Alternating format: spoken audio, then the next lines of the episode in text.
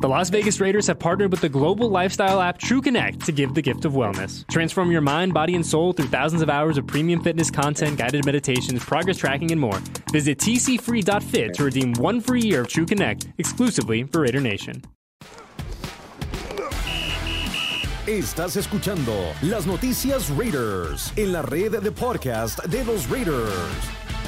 Raider Nation, estamos de regreso aquí en las noticias Raiders, el primer podcast producido en español por parte de los Raiders. Harry Ruiz saludándoles con mucho gusto desde el estudio de grabación en el Intermountain Health Performance Center, el cuartel general de los Raiders, quienes cayeron en su juego inaugural en casa ante los acereros de Pittsburgh por marcador final de 23 puntos a 18. Fue un partido complicado donde en el inicio se fueron diestra y siniestra con tres y fueras en sus primeras series ofensivas. Los Raiders después pusieron los primeros puntos en el marcador con un pase de más de 30 yardas de Garoppolo a Adams. Y aquí la clave.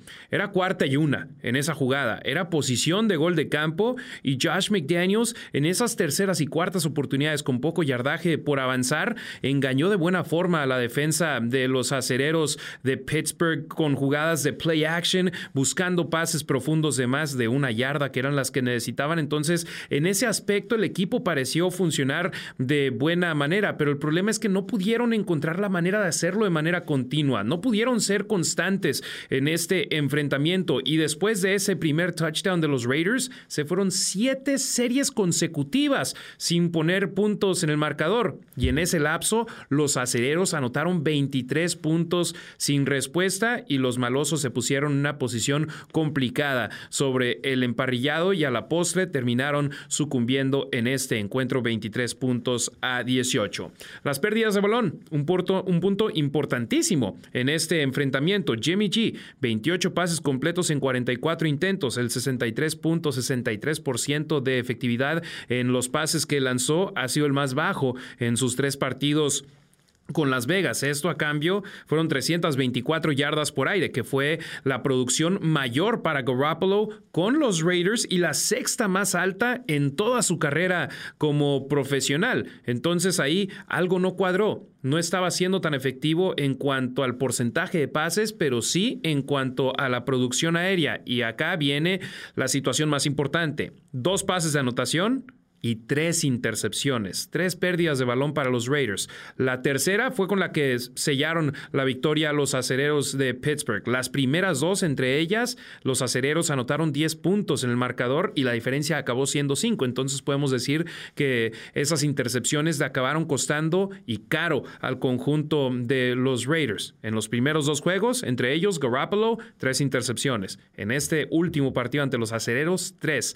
Seis picks que lleva ya Garoppolo Garoppolo en esta campaña 2023 que se le ha visto querer ser agresivo, se le ha visto no tener que simplemente deshacerse del balón lanzándolo fuera del campo, pero tampoco puedes pasar una línea y decir ser demasiado agresivo y lamentablemente eso le costó a Garoppolo, quien el entrenador en jefe Josh McDaniels en su conferencia de prensa de lunes dijo que está en el protocolo de conmociones cerebrales. Tercer jugador de los Raiders que es evaluado por esto, eh, Myers, después después de la semana 1 se perdió el juego de la semana 2. Eh, Adams en la semana número 2 ante Buffalo eh, fue revisado y afortunadamente pudo estar sobre el campo en la semana número 3 y ahora Garoppolo, quien fue capturado eh, múltiples ocasiones en el partido del domingo tras no serlo en las primeras dos semanas, está también en el protocolo de conmociones cerebrales. Hay que mantener la mira.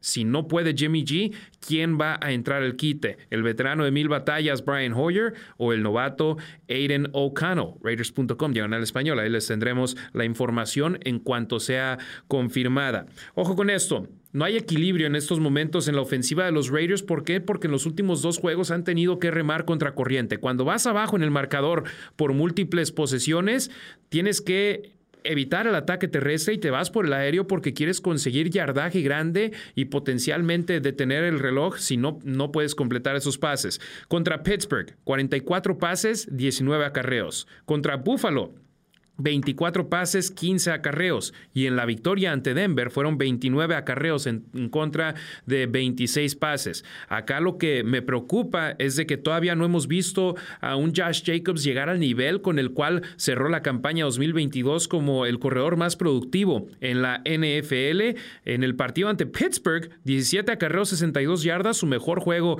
en esta campaña 2023, pero en el 2023, en toda la temporada, 45 acarreos 108 yardas, un promedio de 2.4 yardas por acarreo con cuatro acarreos de 2.4 yardas, no podrías mover las cadenas, entonces necesita mejorar en ese aspecto tanto Josh como la línea ofensiva de los Raiders y además cuando puedes establecer tu ataque terrestre como equipo, logras ser más productivo moviendo las cadenas, logras mantener a tu ofensiva sobre el emparrillado y logras tener mayores posibilidades de poner puntos en el marcador, que es algo con lo cual han batallado los Raiders. Donde no han batallado al momento es cuando se habla sobre la conexión de Garoppolo con Davante Adams y con Jacoby Myers. Vean estas estadísticas del partido del domingo. Davante Adams, 13 recepciones, 172 yardas y dos touchdowns. Yo no juego fantasy, pero si ustedes juegan fantasy, estoy seguro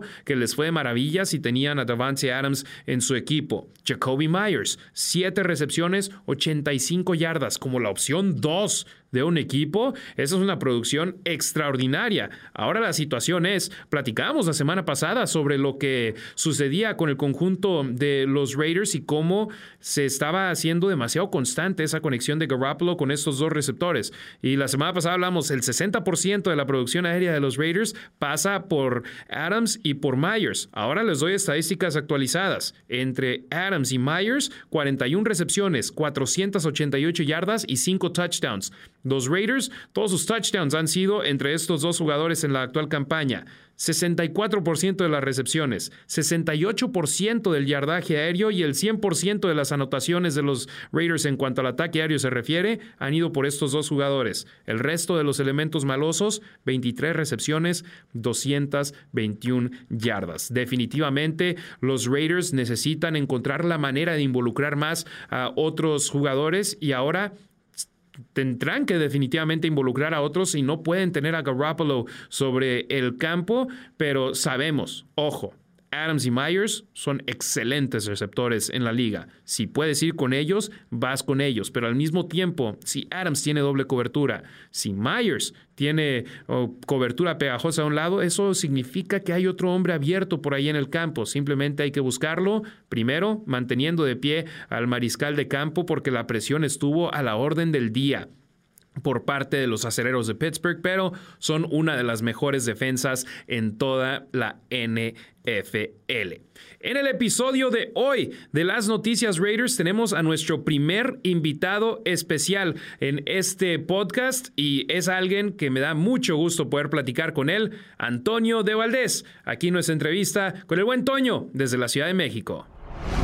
Y es un gustazo tener aquí en las noticias Raiders a Antonio de Valdés, legendario narrador de deportes en México y maloso de hueso negro y plata. Antonio, antes que nada, un honor poder platicar contigo. Yo viví en México 12 años y tú fuiste la voz de, todo, de la mayoría de los partidos de la NFL y demás deportes que veía en la televisión. Entonces, poder platicar contigo ahora sobre algo que nos apasiona a los dos es verdaderamente un honor. ¿Cómo estás?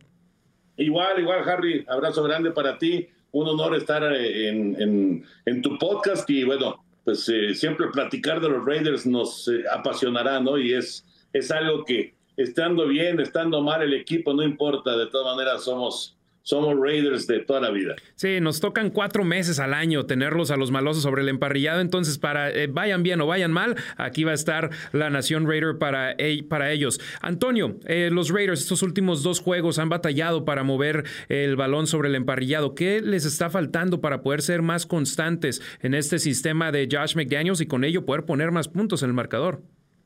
Sí, de acuerdo. el arranque no ha sido malo en el partido eh, de el domingo por la noche. Primera serie ofensiva, tres y para afuera, pero la segunda serie ofensiva trajo puntos. En el juego en contra de Buffalo, primer ataque del juego, 7-0 adelante los Raiders y parecía que las cosas pintaban bien. Sin embargo, eh, no, no, no ha logrado ser consistente el equipo. Me parece que, eh, bueno, hay, varios factores, ¿no? El ataque terrestre, hay, eh, necesitamos mucho más que funcione el ataque terrestre. Ha, habido muy poco de George Jacobs en esta, en esta temporada y por supuesto del resto de, de los corredores y eh, que aparezcan otras de las armas que sabemos existen del equipo. Eh, Davante Adams está teniendo un año maravilloso, extraordinario. Jacoby Myers arrancó muy bien eh, como, como Raider. Lástima que se perdió el juego en contra de Buffalo, pero ha arrancado muy bien la campaña. Pero necesitamos que aparezca más Renfro.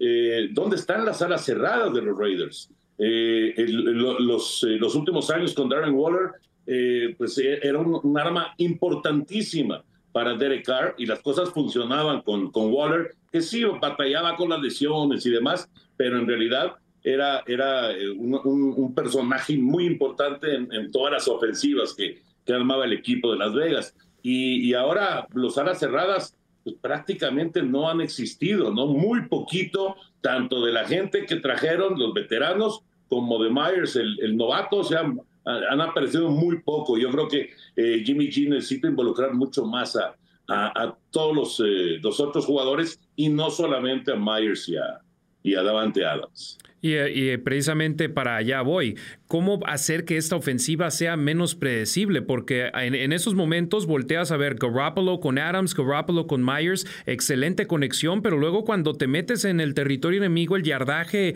entre la línea de golpeo y la zona de anotación es menor, hay menos espacio y no simplemente puedes decir lánzale el balón a Adams y a Myers. ¿Cómo hacer que esta ofensiva sea menos predecible, Antonio? Sí, sí. Yo, mira, yo creo que lo, primero que tiene que hacer eh, eh, el, equipo es darle esa, ese tiempo que necesita Jimmy G. Porque eh, claro que él se equivoca con, con las intercepciones. seis intercepciones en el arranque de la campaña son demasiadas. está de líder en ese departamento en la NFL después de tres semanas, pero no es solamente de, de, de O sea, realmente necesita más tiempo. Así que todo arranca desde la línea ofensiva. La línea ofensiva necesita darle tiempo, necesita abrir huecos para que Jacobs pueda aprovechar. Le está costando trabajo eh, moverse a, Jacobs casi, casi en todas las jugadas en las que aparece el, corredor estelar del equipo, eh, antes de que cruce la línea de golpeo, ya tiene un contacto de un defensivo sea, yo creo que todo nace de la línea ofensiva, pero por supuesto necesita, en el plan de juego del equipo, necesita involucrarse mucho más a un, a un Jacobs corredor y a un Jacobs receptor que sabemos que lo puede hacer muy bien, e insisto en los alas cerradas, ¿no? Además de, de, Renfro, que eh, tiene que ser ese tercer receptor, pero muy, muy recurrente y que aparezca mucho en el desarrollo de los partidos. Efectivamente, hablaba sobre Josh Jacobs, quien eh, estuvo con la situación de su etiqueta de jugador franquicia y se sumó al equipo el día en el cual disputaron su último partido de pretemporada con un acuerdo nuevo por un año. ¿Crees que su ausencia en ese campo de entrenamiento, en esos partidos de pretemporada, donde posiblemente no iba a jugar, pero de todos modos el estar con el equipo en ese lapso, le ha afectado para que este ataque de los Raiders no esté funcionando de la manera que se deseaba? Sí, sí, sí, sí, definitivamente, Harry. Yo creo que sí, sí ha sido un factor. Eh, perderte el campo de entrenamiento no es solamente perderte cinco, seis jugadas de alguno de los partidos de pretemporada, porque sabemos que eh, cada vez menos eh, aparecen los, los titulares en los juegos de pretemporada, pero es estar ahí en el campo de entrenamiento y es entrar a ritmo con los compañeros y es estar en, en, todo el trabajo previo a, que inicie la campaña. Indudablemente le ha afectado a Jacobs el, no haber estado desde el principio con, con, el equipo. Pero bueno, yo, yo tengo mucha fe en que en el caso de Jacobs específicamente, él va a funcionar. Ya ganó más de 60 yardas en el partido en contra de Pittsburgh, eh, sobre todo la segunda mitad.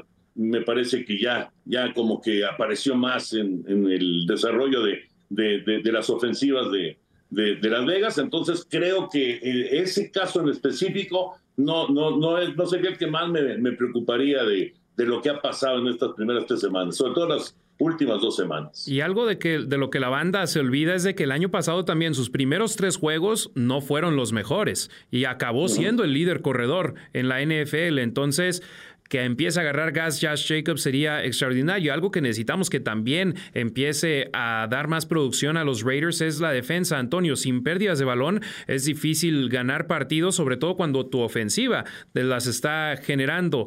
Eh, ¿Cómo puedes cambiar esa cultura con los Raiders? Porque en la pretemporada, te digo, yo estaba en el emparrillado y veía a los jugadores ir por el balón y les estaba funcionando en los partidos de pretemporada, también en los primeros dos ante 49ers y los Rams, pero ahora ya van tres juegos consecutivos y caray, Marcus Peters casi tenía la primera intercepción de los Raiders este año, se le fue de las manos, pero ¿qué necesitan hacer los malosos aquí?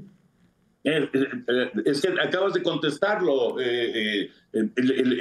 esa jugada de Marcus Peters, si viene de intercepción, era un pick six, estaba claro. Era, era, era un golpe muy importante de la defensiva del equipo de, de, darle la ventaja a, los Raiders y de, pues, de poner con mucha presión a Kenny Pickett. O sea, cuando tú estás enfrentando a, a, un equipo, al que sea, de un coreback eh, de experiencia o de un coreback joven. Eh, de todas maneras, necesitas de alguna forma ponerle presión y no solamente ir sobre él y estar ahí y darle, eh, como Max Crosby estuvo encima de Pickett en el desarrollo del juego, pero me parece que el, concretar esas jugadas es un momento clave del partido. Es, era temprano, sí, pero si logra la intercepción, si logra el pick six, Marcus Peters, y además que jugador, es un elemento que tiene todo el recorrido en la NFL y que, caramba, hubiera sido, la verdad, una, una, jugada importantísima que me parece hubiera cambiado el rumbo del, del, encuentro. Pero bueno, hay que ser más agresivos, indiscutiblemente. Hay que buscar más el, el, balón, provocar eh, jugadas de alguna manera, eh, buscando el balón, buscando que suelten eh, el ovoide de los rivales y por supuesto aprovechar las fallas del, contrario, como esa de Pickett, que, lo explicas perfectamente. Esa me parece que es la, la, jugada que, que, nos puede ejemplificar lo que nos está faltando defensivamente hablando, ¿no? Esas hay que aprovecharlas y aprovecharlas al máximo. Y, las robas, seis puntos, y a ponerle presión, muchísima presión a la ofensiva de Pittsburgh, que sabemos no es lo mejor que tienen ellos tan cerca, pero al mismo tiempo tan lejos. Esperemos que eso cambie. Los Raiders, uno de creo que nada más tres equipos que no llevan intercepciones o, bueno, pérdidas de balón generadas a la defensa esta campaña en la NFL.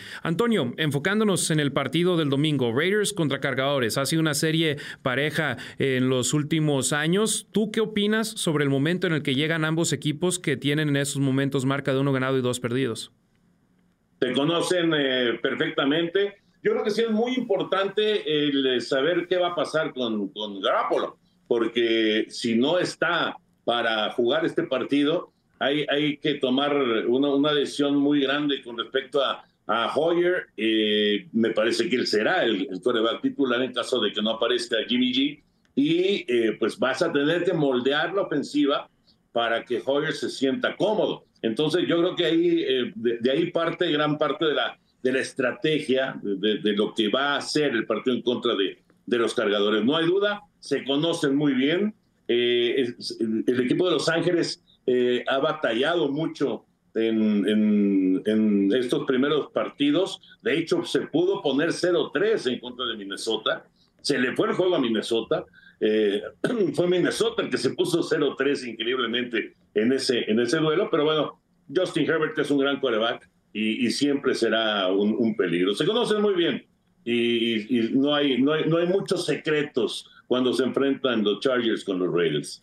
Te tengo que preguntar, Antonio, pronóstico para este domingo. ¿Qué me dices? Raiders contra Chargers en el Estadio SoFi. Territorio Raider, por cierto, Los Ángeles.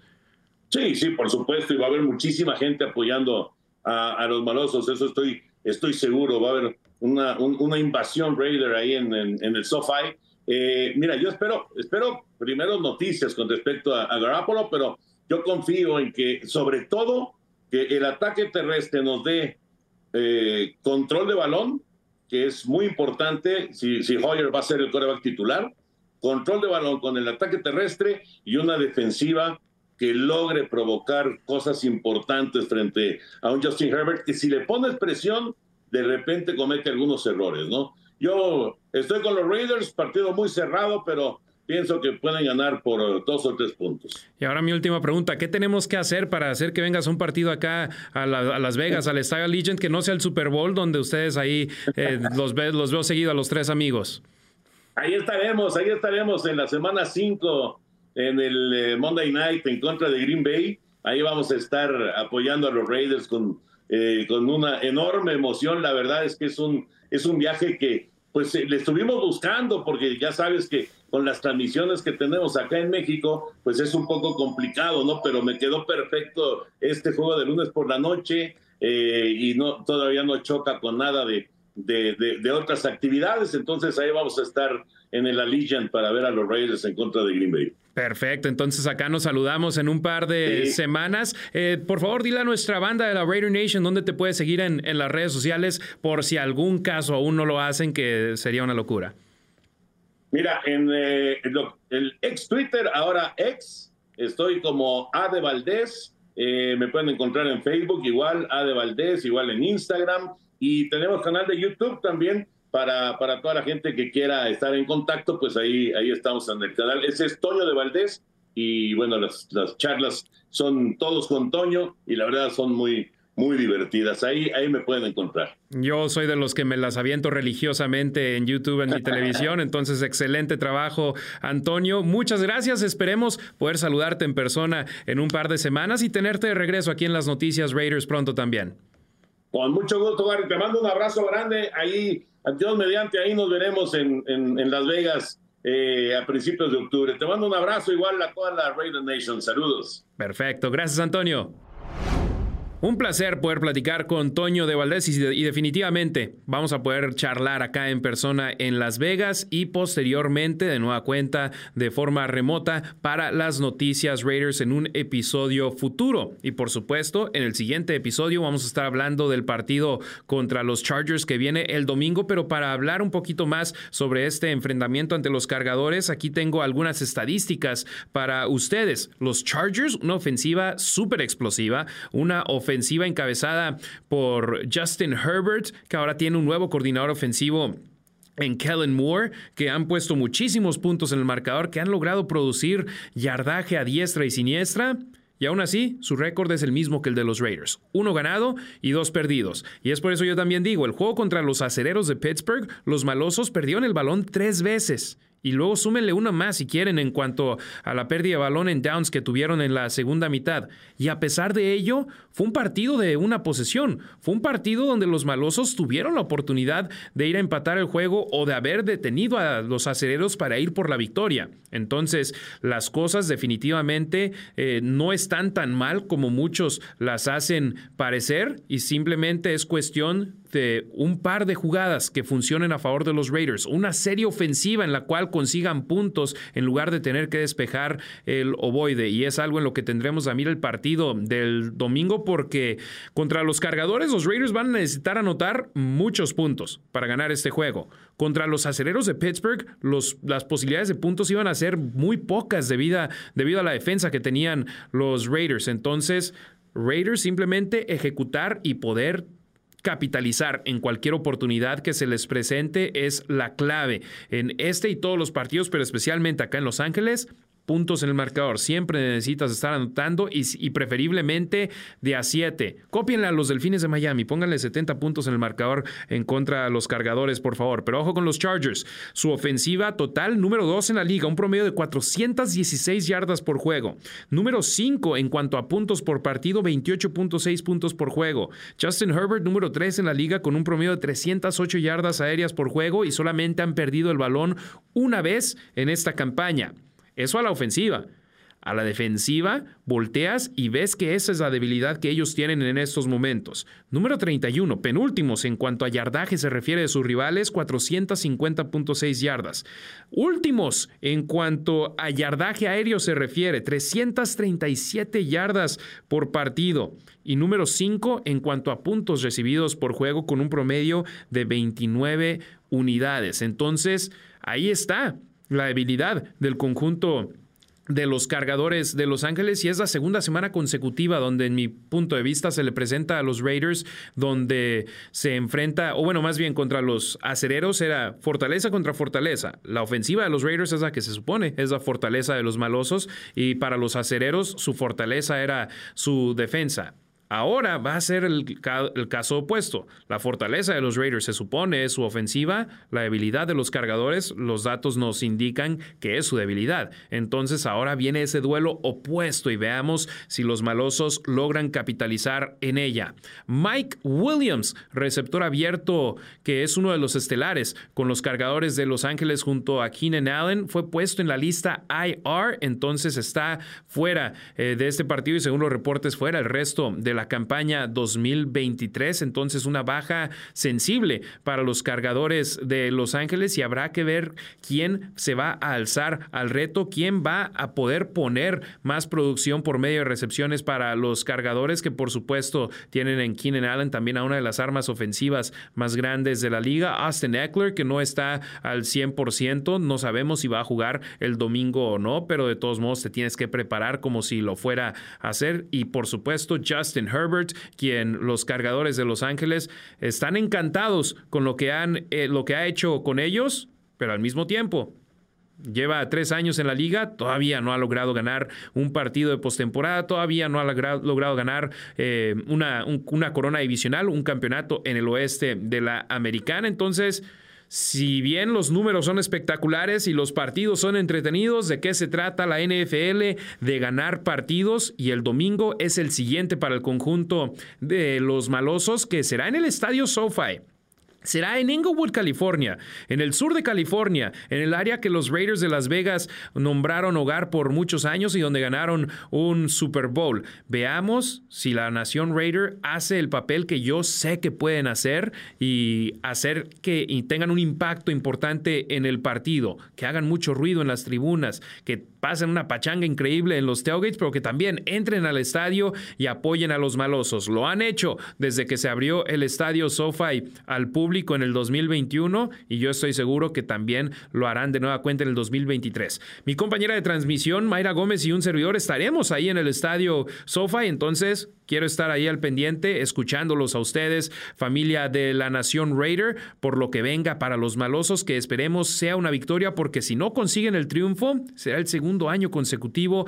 que arranquen la temporada con marca de 1 y 3 en sus primeros cuatro juegos. Y aparte, viene para los Raiders un partido como locales ante los empacadores de Green Bay el lunes por la noche en la semana 5 y no quieres llegar con récord negativo cuando los reflectores nacionales e internacionales vuelvan a estar por encima de ti. Entonces, mucho viene para el conjunto de los malosos, pero primero este reto, los cargadores de Los Ángeles con Justin Herbert, que yo estoy emocionado por este partido, que puede ser una gran oportunidad para los Raiders de dar la campanada como visitantes. Yo sé que la mayoría de los expertos van a apostar en contra de los Raiders o ponerlos en contra en cuanto a pronósticos se refiere, pero ahí es cuando los malosos logran brillar más, donde logran dar la campanada, cuando es todo el mundo en contra de los Raiders. Antes de terminar el programa de hoy, les quiero recordar que las redes sociales de arroba los Raiders oficial ya están disponibles en Instagram y en Facebook. Ahí síganos, estamos compartiendo el contenido que hacemos para ustedes con las noticias Raiders, con el reporte Raiders, con el mano a mano que hacemos eh, con un jugador semanalmente, una entrevista eh, que arrancamos en español y después le subtitulamos en español con elementos del conjunto negro y plata y por supuesto los reportes previo y posterior al partido, reportes escritos que hacemos para ustedes familia de la Raider Nation. Les agradezco muchísimo su apoyo ya que he escuchado que definitivamente están eh, dándole eh, clic al contenido que hacemos aquí para ustedes y es para lo que lo hacemos, es por, por los Raiders, para los Raiders. Entonces, sin ustedes esto no sería posible. Muchas gracias a Antonio de Valdés que fue nuestro primer invitado aquí en las noticias Raiders y también gracias al equipo de producción, al buen Feni, a Alexandra, a todo el staff acá de los Raiders, el patrón, por supuesto, Jonathan Martínez y a todos los que hacen posible que podamos llevarles a ustedes este podcast, las noticias Raiders. Los espero la próxima semana con el siguiente episodio, pero sigan al pendiente de raiders.com diagonal español